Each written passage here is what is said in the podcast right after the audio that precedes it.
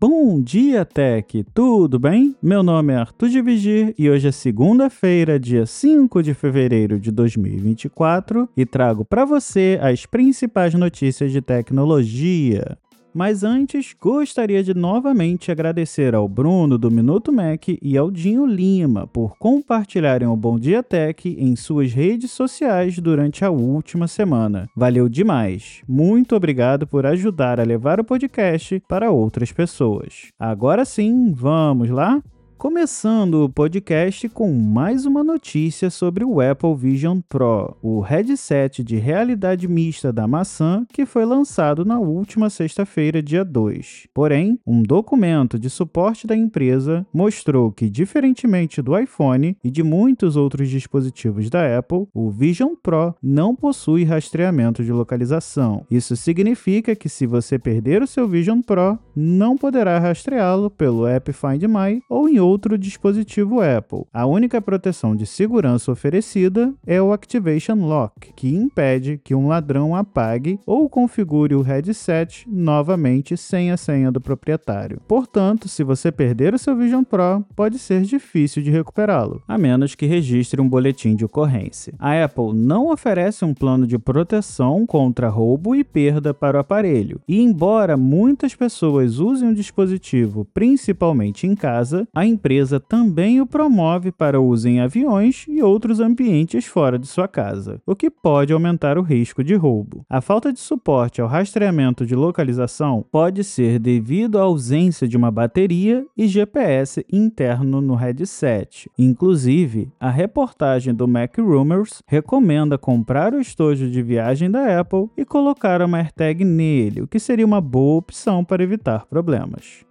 Agora falando sobre a Snap, a empresa dona do Snapchat e de um drone pequeno chamado Pixie está recolhendo e reembolsando todos esses drones que já vendeu. O aparelho, que foi lançado em abril de 2022 e descontinuado apenas quatro meses depois, vendeu algo em torno de 71 mil unidades. Porém, esses devices possuem uma bateria que estão apresentando risco de incêndio e por isso isso, os proprietários são aconselhados a interromperem imediatamente o uso do drone, remover a bateria e parar de carregá-lo. A empresa está oferecendo reembolso total para o drone e qualquer bateria que o proprietário possua, e não é necessário ter o recibo da compra. No entanto, para obter o reembolso, é necessário devolver o aparelho inteiro, exceto pelas baterias. A Snap oferecerá reembolso por e-mail após o preenchimento de um formulário com o número de série do drone. Os proprietários também devem encontrar uma maneira segura de descartar as baterias, pois a empresa não recomenda deixá-las em lojas de hardware e nem mesmo em grandes lojas.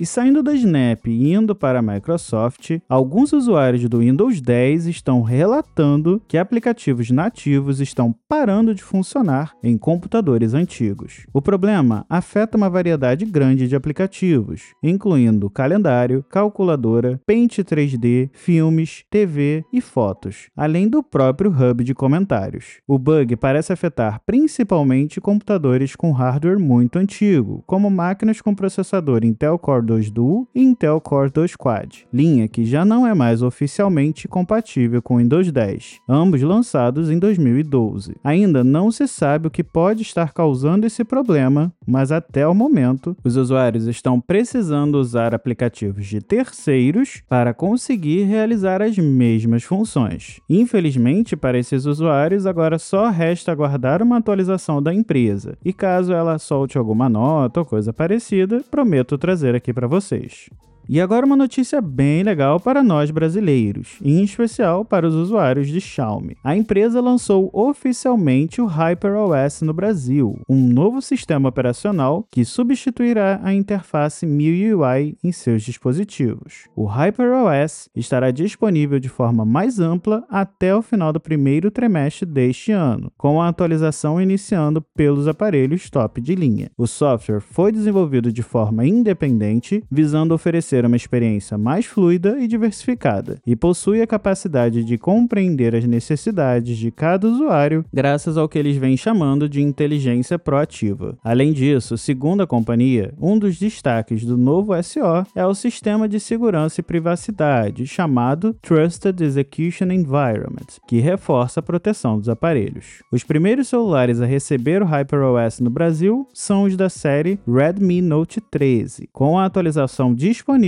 para substituir a MIUI 14. Em seguida, outros dispositivos como Xiaomi 13 Ultra, 13 Pro, 13, 13T Pro, 13T, Note 12, Note 12S e Pad 6 também serão atualizados. A atualização dessas versões acontecerá por lotes até o final do primeiro trimestre e os demais aparelhos da empresa receberão o HyperOS gradualmente ao longo do ano, incluindo celulares, tablets e relógios inteligentes, como o Xiaomi Watch S3 e até mesmo a televisão, a Xiaomi TV S Pro Mini LED de 85 polegadas.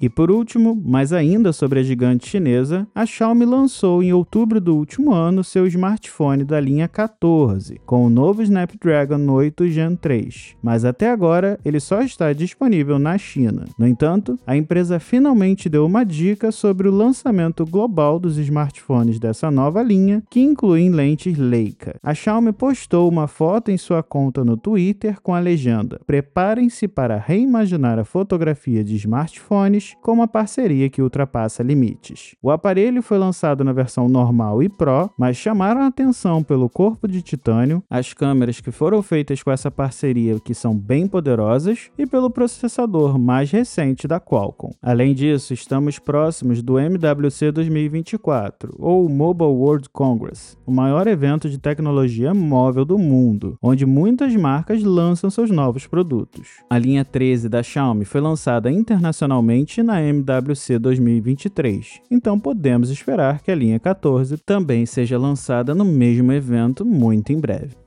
Bom, pessoal, por hoje é só. Todos os links das matérias e dos produtos que eu citei aqui estarão disponíveis na descrição deste episódio. Aproveitando, queria pedir que vocês continuem compartilhando o podcast, sigam na sua plataforma favorita e, se possível, deixem um review no Apple Podcasts ou uma avaliação no Spotify, para que assim o Bom Dia Tech chegue a mais pessoas. E para entrar em contato comigo é só me chamar no Instagram ou no Threads, no arroba ou me mandar mensagem no cadastro, que deixarei o link aqui na descrição.